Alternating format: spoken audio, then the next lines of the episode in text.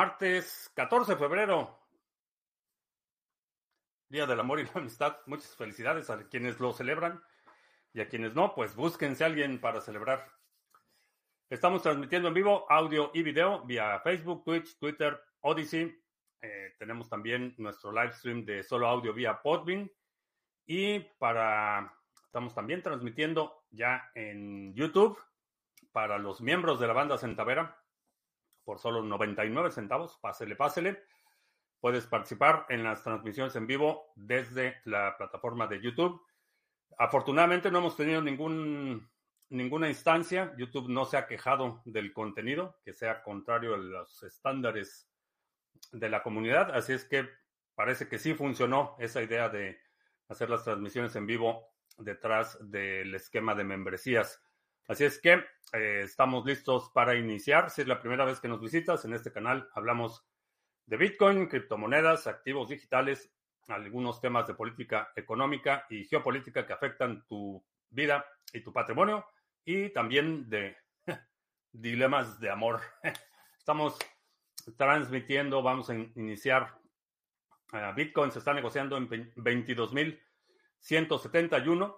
Eh, como mencionaba en el pre-show en YouTube, el día de ayer se sostuvo bastante fuerte el nivel de soporte de los 21.600. Eh, vamos a ver si encontramos nuevo soporte. Mil, pero se ve bastante bien. Está uh, desacelerándose un poco la demanda, pero tuvo buen impulso ah, para sostener el nivel Ah, dice que todavía no empezamos en Odyssey. Así que ya empezamos en. Sí, ya estamos. Ya estamos en Odyssey.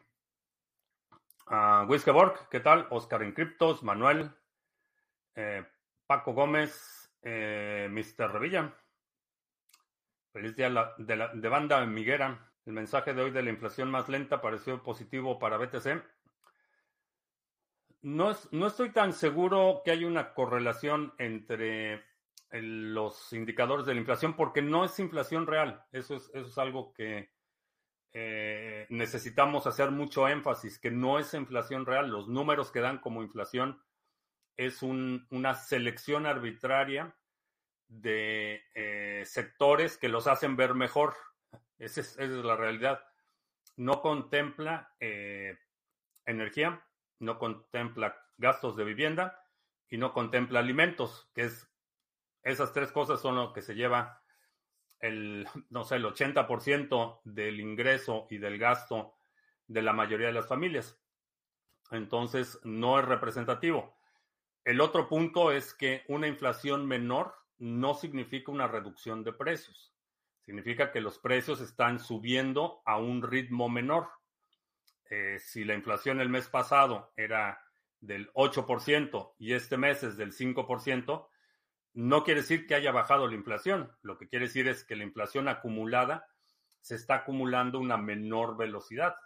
Pero ese 8% que subió el mes pasado y el 8% que subió el mes anterior, eso no, no baja.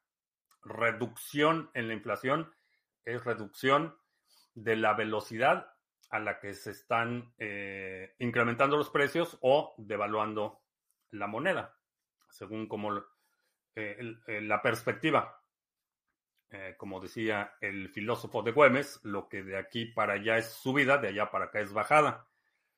Entonces puedes verlo como que los precios están subiendo o como que la moneda está perdiendo su poder adquisitivo y tiendo a ser de este segundo grupo. La realidad no es que no es que hoy cueste más un kilo de carne. Eh, para producir un kilo de carne necesitas los mismos insumos que necesitabas hace tres meses. El problema es que esos insumos valen más porque el dinero compra menos. Entonces soy de esa, de esa, eh, de ese segundo grupo. FJC Arrieros, ¿qué tal? Doc NP, ¿cómo estoy? Bien. El euro se está devaluando aceleradamente. Sí, todas las monedas fiat tienden a su costo de producción, que es cero. El, euro ha tenido una corrida más corta ha perdido su valor más rápido que el dólar, eh, pero van en la misma dirección. El franco suizo, que históricamente era como que un pilar de estabilidad en términos de poder adquisitivo, eliminaron el patrón oro hace 30 años y el, franco suizo también se está eh, devaluando. Las otras monedas o otras monedas en el mundo, pues ni se diga. Edgar desde, desde el sofá. Eh, que si todavía quedan mineros, sí, sí, todavía hay mineros. Eh, me puedes mandar un correo. perdón, necesito acomodarme la camiseta que me... No sé por qué He estado muy choco estos días. Como que no. Este, sí, todavía hay mineros. S19 están en el centro de México. Si alguien quiere, eh, todavía quedan. Lunático Lea, ¿qué tal? Buenas noches. Ragnar Lodbrok de Valhalla, lugar prohibido para políticos de todo tipo. Para llegar a Valhalla tienes que morir en combate. Y si algo, algo han demostrado los políticos modernos son que son una bola de cobardes eh, que ya subieron ordinals para 3D Print de la segunda B. Lo que subieron fue un eh, el archivo de un artefacto, dispositivo, que lo puedes imprimir en 3D o lo puedes hacer con un pedazo de alambre. Realmente el, principio es el mismo. Pero convierte un rifle tipo a AR-15, lo convierte de semiautomático a automático, como un bloqueador, no un bloqueador, un eh, limitador de las piezas del martillo que se engancha al final de cada, eh, después de cada disparo se engancha y eso es lo que impide que vuelva a ciclar sin que jales el gatillo. Esa parte la limita y conviertes con este pequeño dispositivo, conviertes un rifle eh, semiautomático en automático. Y sí, vamos a ver muchas, muchas de esas cosas. Va a, ver, va a ser interesante cuando empecemos a ver secretos de Estado. Ahí sí va a estar, va a estar interesante. Recibí el comentario de Kiyosaki que habla de que BTC va a llegar a 500 mil dólares. Es posible, es posible. No sé si para el año 2025, pero es posible que llegue a 500 mil dólares. Es inevitable. No sé si me va a tocar verlo. No sé si va a suceder en, en tres años, como, bueno, en dos años, como sugiere Kiyosaki, o va a ser en 50, no lo sé. Pero creo que es inevitable. Dicen que la persecución a Binance y a BUSD es porque USD Circle está detrás para sacarlos del mercado. ¿Es verdad? Eh, no. No he visto ninguna instancia eh, que tenga, que soporte ese argumento. Hemos visto y sucedió hace, no me acuerdo si fue un mes, pero fue reciente que Binance unilateralmente decidió convertir todos los depósitos de USDC a BUSD. Eh, lo hizo sin consentimiento de los usuarios. Entonces, eh, si, están utilizando trucos este, sucios para atacar a Binance, pues se lo ha ganado, diría, que espero después del 6.4% de hoy. En términos de inflación, la inflación no se va a detener. Eh, van a seguir imprimiendo dinero. Eh, ya están discutiendo eh, todos los que son gastos obligatorios del gobierno. Ya los republicanos, ahora que tienen control de la Cámara y que es realmente quien, quien elabora el presupuesto, están hablando de incrementos en los gastos de defensa. Entonces no van a dejar de gastar dinero. La inflación, como mencionaba, la cifra de inflación es trivial porque no representa la inflación real. Es simplemente una, una colección de cifras arbitrarias que los hacen ver un poco mejor que antes. Pero no, no es un, reflejo de la eh, realidad económica. Está desesperado Putin que quiere que las tropas avancen más rápido en Ucrania. Eh, sí, sí está desesperado, está eh, bastante debilitado, eh, está mucho más aislado que al inicio y no me, no, me sorprendería si Pregoshin, el líder o el dueño del grupo de mercenarios Wagner, le dan ganas de saltar por la ventana en los próximos dos meses. Así van las cosas. Eh, prometió que iba a tomar control de la provincia completa de Donetsk y pues ha sido un desastre.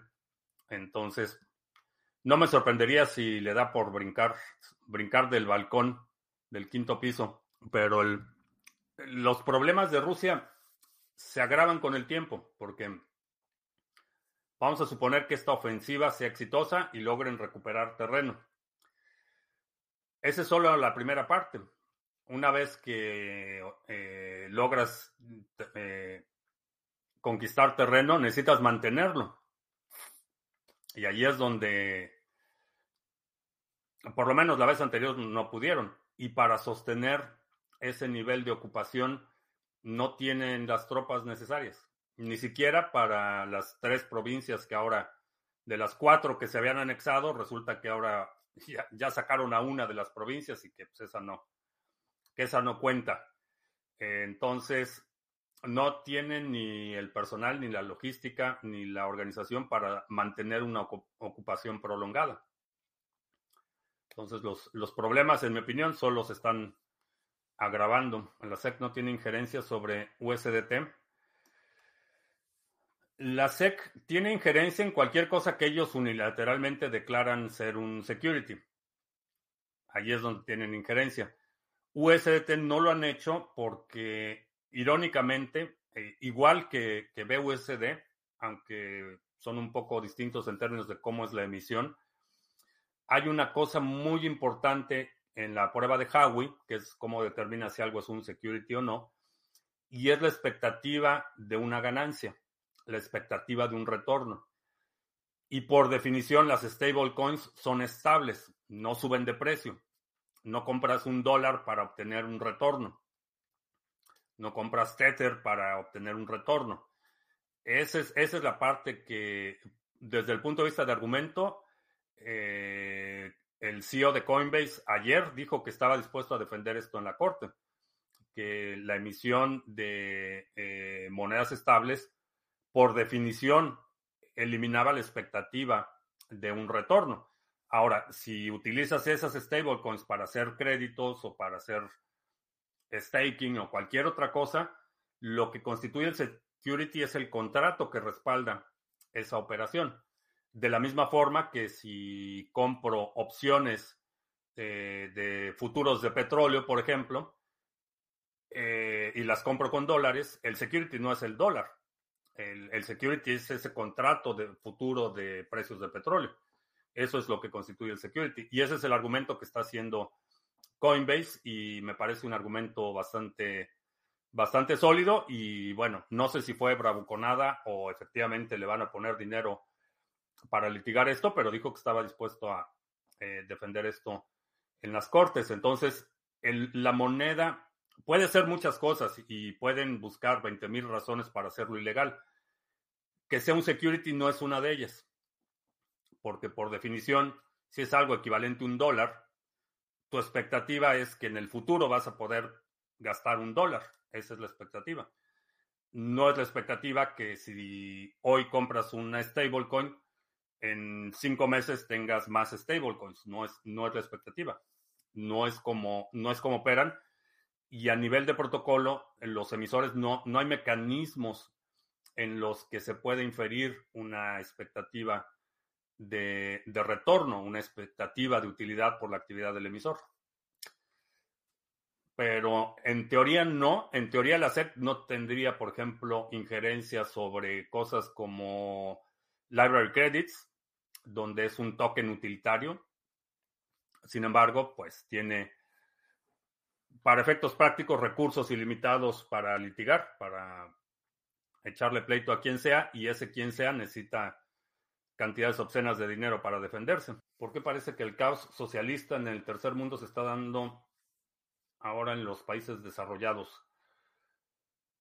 Porque no es muy distinto a lo que pasó, por ejemplo, en los a finales de los noventas en Venezuela, donde aunque hay un nivel de muy alta prosperidad, esa prosperidad no alcanza a todos. Y esa prosperidad también tiende a incrementar la asimetría entre los ingresos de unos y otros. Entonces, hay un, proceso, un, eh, periodo de alta prosperidad, pero esa prosperidad no alcanza a todos al mismo tiempo o en, o en la misma magnitud. Y esos que, que son desplazados o que se sienten relegados de esa prosperidad eh, son caldo de cultivo para eh, estas demandas de participación de la prosperidad. Es, es, raro ver un país en condiciones de subsistencia que quieren ser socialistas. cuando, cuando no hay prosperidad generalizada, el ideal socialista no prospera. Necesita haber un grupo próspero y necesita haber prosperidad en esa sociedad para que el, el virus eh, socialista se propague. Es verdad que en dinero en los mercados son 900 trillones y Bitcoin no tiene ni un trillón. Eso quiere decir que cuando entre más dinero es lógico que debe subir el precio. Es correcto. Eh, no, no estoy, bueno, depende de cómo estás cuantificando los mercados, porque hay probablemente más de 900 trillones en otras clases de activos. Eh, los mercados de derivados, por ejemplo. Sí, estamos hablando de trillones y trillones de dólares en los derivados. Pero sí, si, si mueves dinero de un sector a otro y comparativamente el sector de las criptomonedas en su conjunto, no solo Bitcoin, es todavía eh, insignificante. Mismo Ginsler dijo que la gente que se autodelega fuera del exchange no afecta la regulación. Sí, eso es lo que dijo precisamente. Entonces, Sarga, todos a Sarga a lo mejor, bueno, Sarga. tienes una empresa como Binance y BNB, junto con su dólar propio BUSD, no puede haber un conflicto de intereses. BUSD no es de Binance. Binance lo que tiene son PEGs. Eh, el BUSD es emitido por una empresa que se llama Paxos en teoría, eh, Binance no tiene control directa de la emisión. Tiene control de los PEGs y cómo administra eso y cómo se hace la emisión y todo eso es bastante turbio, pero no es una emisión directa. El BUSD no es una emisión directa de Binance. Eh, Chovin 3D, ¿qué tal? Buenas noches. Eh, Jack in the Box, tarde pero sin sueño. Muy bien, qué bueno que estás por acá. A propósito de Sarga, por si no lo sabías, Sarga ya tiene su propia cuenta de Twitter. Y a ver si ya está actualizado aquí en la página. No, todavía no está. Y ahorita te voy a enseñar algo que empezamos a probar el día de hoy y que está bastante interesante. Abrir la pantalla, perdió la pantalla. Ah, ya la cuenta oficial de Sarga está publicando al final de los epochs de cada pool las estadísticas de desempeño. Se publica el número de epoch, el uptime, eh, los delegadores, la saturación, el retorno. Y así, cada vez que termina un epoch, va a publicar un tweet con las estadísticas, el pool de Band, el pool de NIM, el pool de Cardano, bastante bien. Y ya viene haciendo un, un gráfico muy bien acomodado y con toda la información relativa al pool. Entonces, si no estás siguiendo la cuenta de Sarga, eh, chécalo porque es bastante útil. Ya vas a recibir estadísticas al final de cada época. Bueno, no las vas a recibir, vas, va a estar publicado en Twitter. Entonces termina, termina el epoch y automáticamente se calculan los retornos, las estadísticas y se publica el tweet. También en Telegram lo vamos a integrar en el canal. Hay un canal de Telegram de Sarga para notificaciones. Eh, también lo puedes seguir ahí y vamos a estar publicando estas mismas estadísticas. Es que los pools de Sarga para autocustodia, los pools de Sarga, los, el pool de NIM, el pool de Band, el pool de Harmony, el de Ontology, más los que se acumulen. Ah, ¿Cuál es la ganancia neta anual por delegar NIM? Eh, aquí puedes ver las estadísticas. Estamos llevando un, un retorno por cada época el nominal es el 40%. Eh, va a variar un poco si haces la, eh, el interés compuesto, si dejas que se acumulen las recompensas o las retiras, eh, tu retorno va a ser un poco distinto. Pero en este último época, te puedo decir con toda certeza que el retorno fue del 22.28%. ¿Hubo alguna otra repercusión con lo de KYC en Cardano? Siguen las discusiones y no sé si vaya a prosperar, espero que no. Hay gente que está defendiendo la propuesta y me parece preocupante. Sin embargo, mi lectura, mi, lo que percibo es una enorme resistencia. Entonces, honestamente, no creo que, prospere. Eh, vamos a ver. Hasta ahora no hay una propuesta técnica formal. Fue un comentario que hizo Charles Hoskinson y contrario a lo que alguien comentaba ayer, no fue algo que eh, publicó en julio del año pasado, fue reciente. Fue precisamente a raíz de la acción que tomó eh, la Comisión de Valores en contra de Kraken por el staking de sus usuarios. Y a propósito de staking, eh, Coinbase cobra el 35% de comisión por el stake de Cardano. Para los que no sabían, eh, Coinbase se queda con el 35% y 25% en otras monedas como Tesos, Ethereum, etcétera. Ah, buenísimo está Fountain. Sí, puedes escuchar el podcast en Fountain y recibir satoshis. Bastante bueno. No hace daño la propaganda gratuita de Cardano.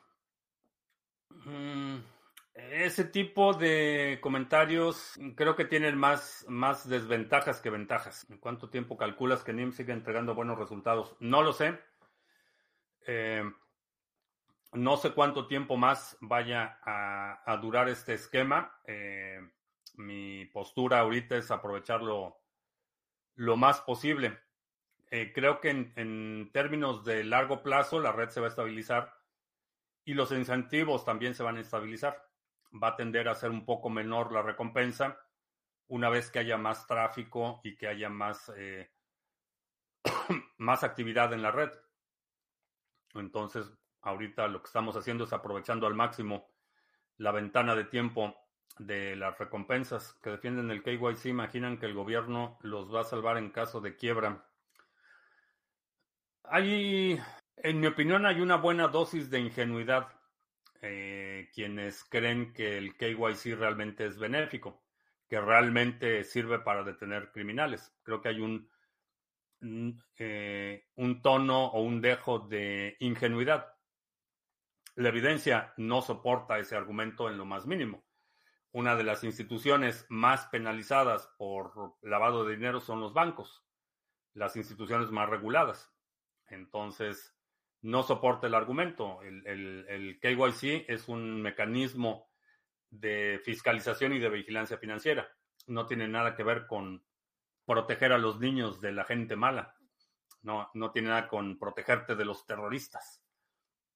No tiene nada que ver con eso. Cuando comenzó Cardano, los rewards eran igual o similar de elevados que los de NIM. No, Cardano empezó con una mecánica distinta. Eh, Cardano empezó con un testnet donde todos los que participamos en ese testnet se fueron acumulando las recompensas, pero desde el inicio el retorno de Cardano ha sido eh, más hacia el lado de, eh, retornos más conservadores. ¿Hay algún tutorial para delegar NIM? sí. No es, no es complicado. Eh, si has hecho delegación, por ejemplo, en Cardano o en Ontology, es, prácticamente igual. Pero te voy a enseñar. Eh, si vas aquí a la página de sargachet.cloud, vas a NIM y ahí hay un tutorial de nuestro amigo Mr. Revilla, donde puedes hacer tu delegación. ¿Crees que le podría hacer la SEC a Binance para hacerlo caer en Estados Unidos? No lo creo porque la, la operación de la subsidiaria de Binance eh, Estados Unidos está supuestamente, por lo menos en papel, está segregada de Binance Global. Entonces está mucho más controlado la operación de Binance aquí en Estados Unidos. Los que quieren KYC, quieren ganancia rápida por la entrada de grandes capitales. Creo que sí, y, también hay un componente de legitimidad. Creen que eh, someterse voluntariamente a este tipo de medidas legitima el sector de las criptomonedas. Creo que es otra, otra postura bastante ingenua, pero le da un aire de legitimidad. Es como distanciarse de, de toda la gente que dice que las criptomonedas eh, las usan los criminales, entonces decir, no, no, no, aquí no, no aceptamos eso y estamos de acuerdo en hacer KYC. Es cargarle el agua a los reguladores y mi postura es no. Programa gratuito para usar, guardar mis criptomonedas en mi pendrive o disco duro. Depende de qué, bueno, no, no lo recomendaría, no, no sería mi primera recomendación, particularmente si no quieres perderlas, guardarlas en un dispositivo como un pendrive o como un disco duro, eh, me parece una mala idea en general. Eh, solo lo, lo, usaría para guardar aquello que utilices de forma eh, continua. Si vas a estar haciendo transacciones constantemente, recibiendo pagos, haciendo pagos, cambiando de una moneda a otra, etcétera, sí, ponerlo en una cartera caliente. Todo lo que quieras guardar para el largo plazo, en mi opinión, debe estar protegido en una cartera en hardware, un dispositivo especializado. Y la situación cambia mucho si quieres, eh, cuando dices criptomonedas, si estás hablando de muchas criptomonedas o más de una, o Bitcoin y otras tres, etcétera. Dependiendo de qué es lo que quieres guardar, eh, la respuesta va a variar un poco, pero guardarla en un disco duro o en un pendrive eh, parece una idea demasiada, demasiado arriesgado, eh, sobre todo si es tu patrimonio lo que estás tratando de proteger. Ah, sí, sí, estamos.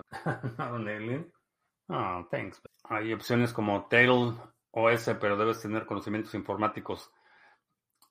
Sí, Digo, hay, forma, forma de hacerlo. No sería mi principal forma de hacerlo porque necesitas poder verificar, por ejemplo, que el sistema operativo que estás instalando, si vas a utilizar una distribución de Linux, que sea una instalación limpia, que no esté comprometido ese instalador. Si buscas en Google este instalador de Linux, te vas a encontrar con un es un campo minado. Eh, va a haber muchos eh, eh, repositorios con librerías comprometidas. Es, no es tan simple. Entonces, si no tienes experiencia en el manejo de redes, diría vete a la segura, una cartera en hardware. Si es solo para Bitcoin, puede ser algo así como un Trezor, puede ser una Cold Card, Puede ser una cartera como la Jade de Blockstream y guardar ahí tus, tus preciadas criptomonedas. ¿Crees que la inteligencia artificial en un futuro cercano ayude a los traders a tener mejores resultados? No necesariamente. Eh, y no necesariamente porque el trading es un juego de suma cero cuando estás haciendo trading, estás eh, intercambiando con una contraparte que a lo mejor tiene recursos más sofisticados que tú o que tiene un mecanismo de inteligencia artificial más sofisticado que tú, o también está utilizando inteligencia artificial. Entonces no te va a dar una ventaja significativa sostenible. Sé que hay mucha gente que le está apostando a la inteligencia artificial y que ha sido un terreno fértil para estafas y para engaños y a gente prometiéndole bots que utilizan inteligencia artificial y todo esto. Pero tu contraparte también tiene acceso a esa tecnología. Entonces realmente no va a ser una ventaja sostenible, que Estados Unidos inventó lo de los ovnis para ocultar el incidente de Ohio. Es posible. Eh, es una sospecha razonable que sea simplemente un, un, un, elemento de distracción que no les ha funcionado muy bien, pero como posible, sí, definitivamente es posible, pero como eh, si observas la trayectoria de los políticos, son oportunistas. Entonces aprovechan las cosas, no, no, no son muy buenos para crear circunstancias, no son muy buenos para eh, un nivel de planeación meticuloso que se requiere para este tipo de operaciones más sofisticadas, pero son oportunistas. Sin duda, he probado mucho chat GPT para no darle mi data o metadata. Todo el, código que se le está alimentando va a ser eh, motivo de litigios en el futuro. De Cardano. No sé, la verdad es que honestamente estoy un poco atrasado con los upgrades de Cardano. No sé cuáles, eh, qué funciones se activaron. No creo que sean multifirmas. Eh, el upgrade que se iba a requerir para eso es un upgrade mayor. Entonces no creo que sea el de hoy, pero me voy a poner a investigar y lo comento yo creo que mañana, 7. 7.40 vamos a hacer anuncios. Bueno, ya hice medios anuncios o anuncios a medias, pero nada más para reafirmar. Si tienes NIM, Cardano, Waves, Harmony, Band u Ontology, puedes delegarlo en los pools Sarga. Obtienes recompensas por participar en las distintas redes sin comprometer tus llaves privadas, sin perder custodia de tus activos. Y eso es algo importante, que tengas la el control perdón, de tus llaves y que puedas obtener recompensas. Checa la página de sargachet.cloud. Si todavía no tienes NIM, aprovecha.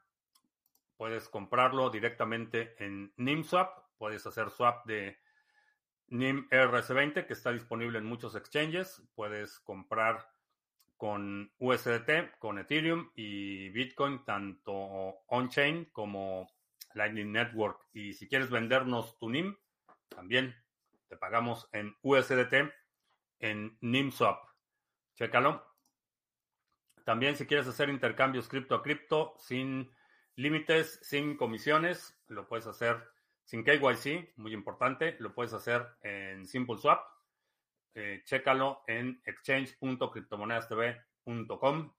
SimpleSwap es una buena alternativa. Yo lo, lo, uso con frecuencia cuando termina el Epoch, bueno, la ronda en Ontology. Cambio las recompensas que recibo en ONG por ONT y lo vuelvo a delegar. Bastante útil. Eh, chécalo en exchange.cryptomonedas. Debe ser open source para que aprenda la inteligencia artificial, quede en su equipo o algo así. No, a lo que me refiero es que eh, va a haber disputas porque mucha gente que está utilizando eh, chat está utilizando, por ejemplo, código de su trabajo. Entonces toma un segmento de código y lo pone ahí, y le dice, este, optimízame este código o cámbiame este código de un lenguaje de programación a otro o revisa la sintaxis, etcétera. El problema es que ese código es propiedad de la empresa. Y si vamos a suponer que para mi trabajo tomo un segmento de código y lo pongo en ChatGPT, ese código ya forma ser parte del repositorio de ChatGPT y ahí hay un conflicto de propiedad intelectual inminente, que creo que solo es cuestión de tiempo antes de que veamos las primeras demandas en este sentido, porque aún cuando quien lo está publicando lo está compartiendo con ChatGPT no tiene la titularidad de la propiedad intelectual o no necesariamente tiene la, la titularidad, ChatGPT toma ese código y lo agrega a su repositorio. Y si lo utiliza para una solución similar o una solución alterna, o si luego ese, ese mismo código se lo propone a otro usuario para una función particular, es cuando empiezan los conflictos de propiedad intelectual. Entonces, Va a estar interesante, sin duda. El swap de NIM será el futuro un DEX con múltiples criptos. A lo mejor. A lo mejor sí. Eh, estamos explorando alternativas. Eh, lo más importante es que no sea custodiado. Eso es lo más importante. Con estos bloqueos a las rampas de entrada a Fiat, los exchanges, ¿cuál podría ser la solución para facilitar el acceso a Bitcoin a aquellos que no tendrán interés en opciones peer-to-peer? Ganarlo o minarlo. Esas son las opciones que quedan.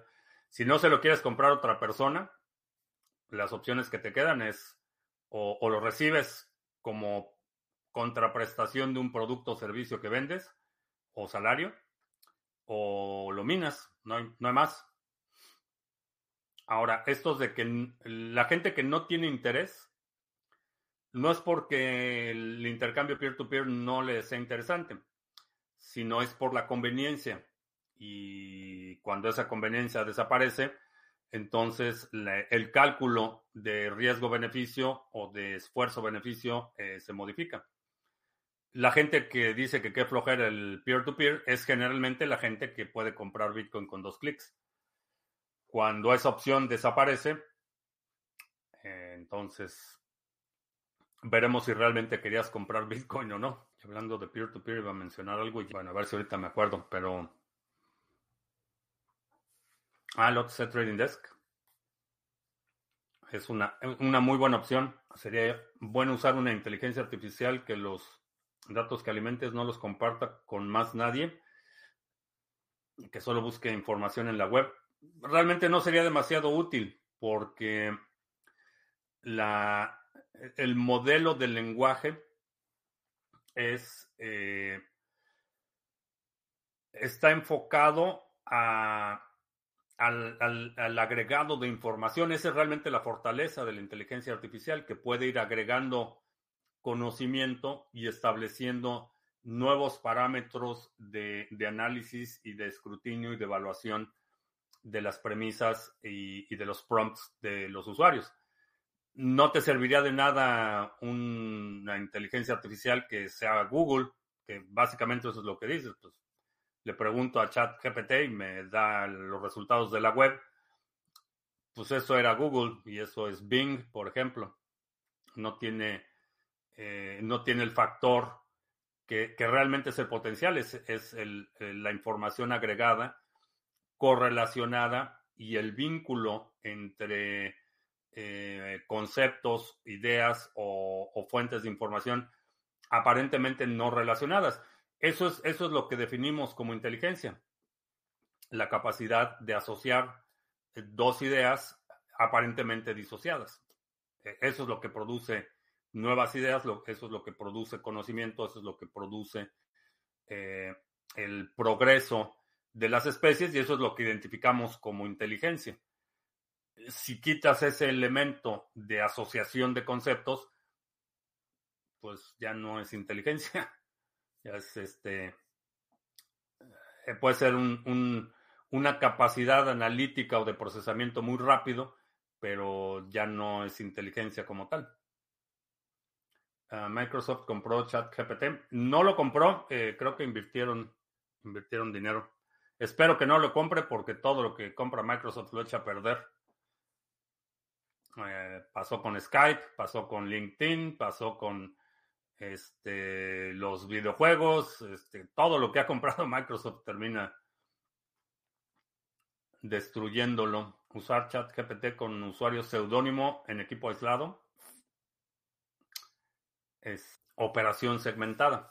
Lo mantienes separado de todas otras actividades que llevas a cabo. Estoy más flaco, más flaco que quién, más flaco que antes, no. Estoy peso lo mismo que antes. Estoy menos bronceado porque estamos en invierno y pues mis actividades en el exterior se limitan un poco en estas fechas. Pasó el FOMO de los metaversos que ya ni meta se escucha nada. Creo que sí, creo que bueno, por ahí vi un evento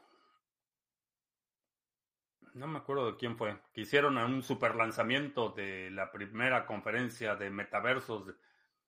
La verdad es que hay muy poco interés, porque eso de los metaversos no es nada nuevo, eso es algo que estaba haciendo Second Life desde hace 15 años o más. Entonces, ese concepto sí generó mucha, mucha euforia, pero la, euforia fue muy, se me fue la palabra, eh, se me fue la palabra, este, pasajera. De todas esas inversiones de miles de millones de dólares en proyectos del metaverso y el metaverso de esto y el metaverso del otro, los terrenos en el metaverso y demás, efímera. Esa era la palabra, efímera. Y sigue la de la inteligencia artificial y después va a haber otra cosa. Eso no se, no se, no se me olvida que en su momento Kodak, la empresa de productos fotográficos legendaria, lanzó su programa de renta de mineros de Bitcoin. Eh, compraron mineros de, este, de Bitmain, les pusieron sus etiquetas, sus calcomanías y tenían un programa de mineros de Kodak, el Kodak Miner, y te lo rentaban por, o te lo vendían, no me acuerdo, creo que costaba 5 mil dólares, una barbaridad así, y hicieron boletines de prensa y hicieron ahí todo una presentación sobre su programa de mineros de Bitcoin. La euforia les duró creo que dos meses. Recuerdo muy bien Second Life, no tienes tiempo para una vida y le vas a estar dedicando tiempo a una segunda. Como, eh, como terapia creo que funciona. Eh, creo que tiene, no quisiera desestimarla por completo porque tiene cierto valor eh, esa válvula de escape de poder pretender vivir en una realidad alterna. Eh, creo que tiene valor terapéutico, tiene valor de eh, una válvula de escape social, pero que todo gire en torno a eso, ahí sí la situación cambia que se le atribuya un valor monetario, no, ni, siquiera equiparable, sino muy superior a la versión virtual de la materialidad, mm, no me convence. Terrenos en el metaverso, por ejemplo, hay gente que estaba pagando verdaderas fortunas por terrenos en el metaverso. Ah, francamente, prefiero poner mis mis dolaritos para Villa Satoshi, que es un terreno en este, en este universo. Eh, para mí tiene mucho más utilidad, tiene mucho más sentido hacerlo eh,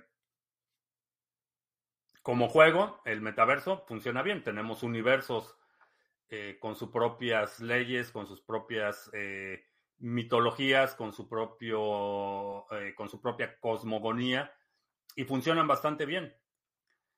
Pero pretender que económicamente el metaverso sea un análogo o una alternativa superior al mundo físico, creo que todavía no estamos a, a ese nivel. Exactamente lo que guardas en una cartera fría cuando retiras tu Bitcoin de un exchange. ¿Qué es lo que guardas? Eh, es, son las llaves privadas que te permite firmar transacciones relacionadas a ese Bitcoin que, retiraste del exchange.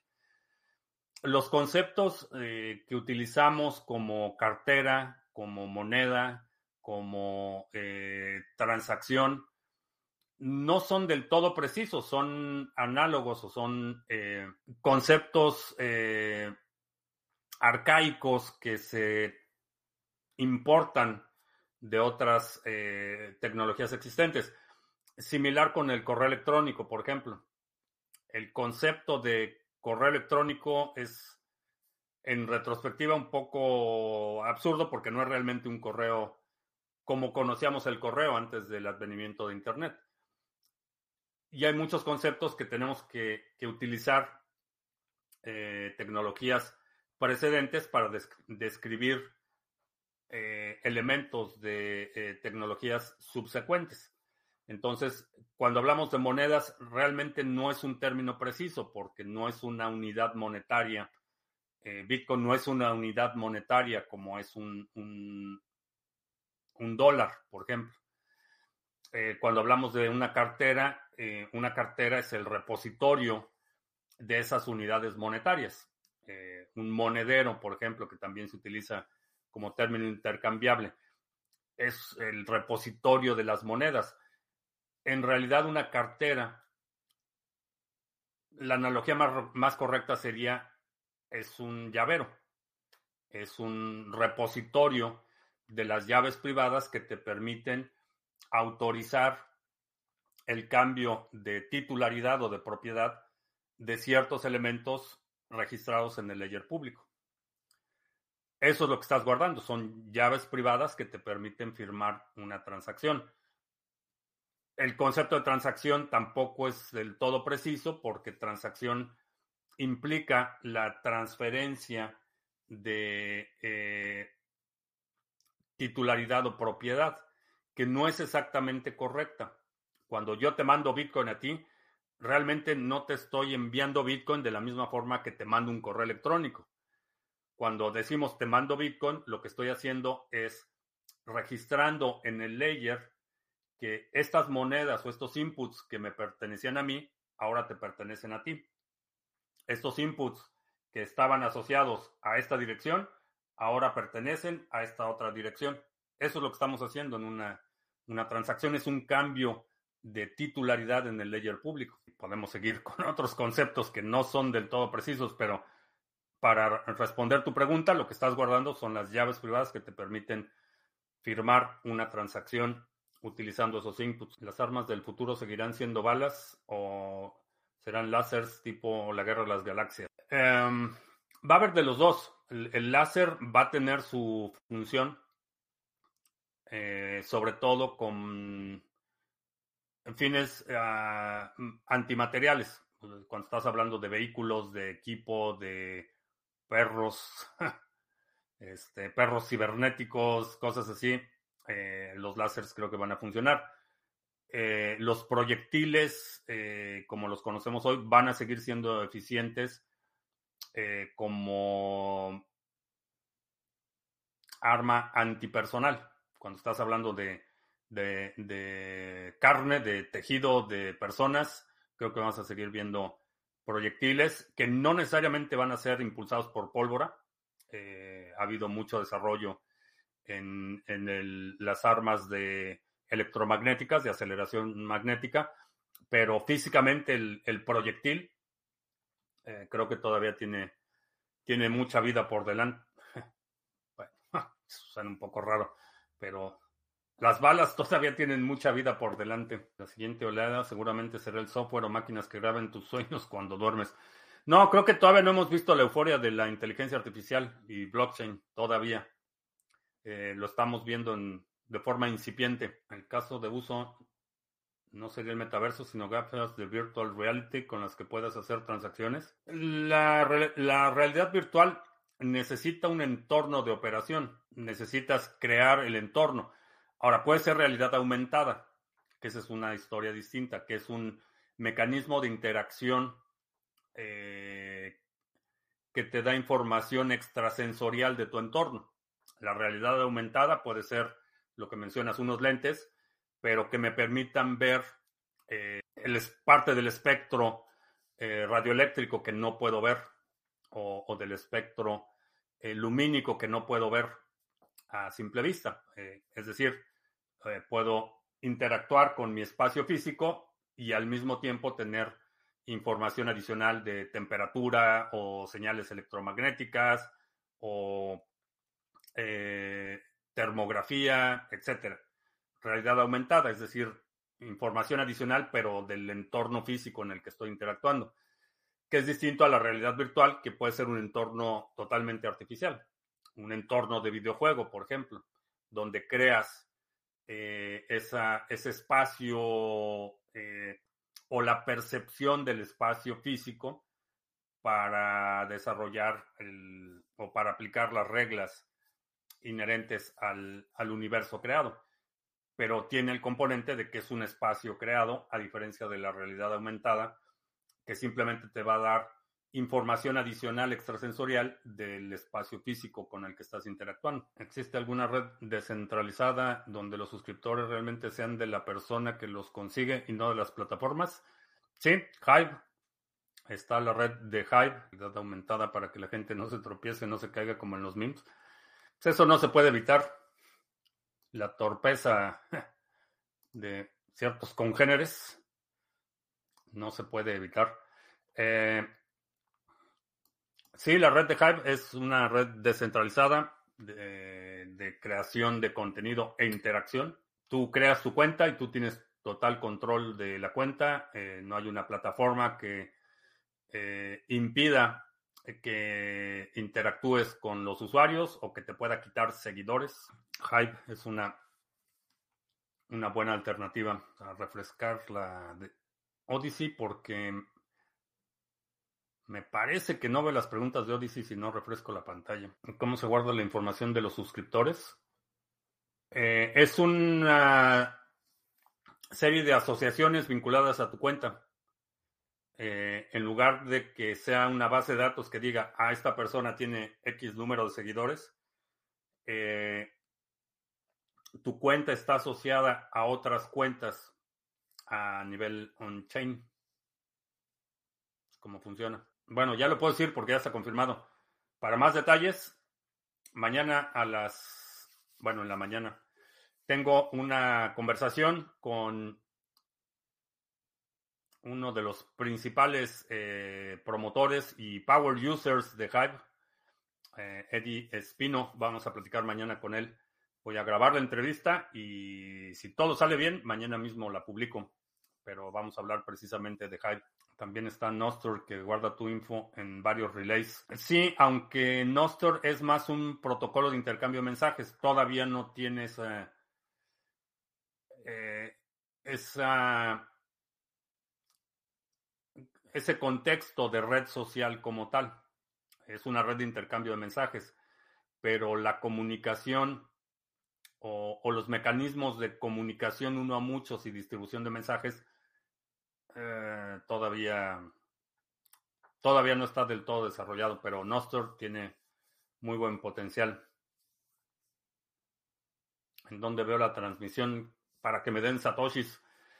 Eh, no es la transmisión, es el podcast en Fountain FM. Lo puedes checar.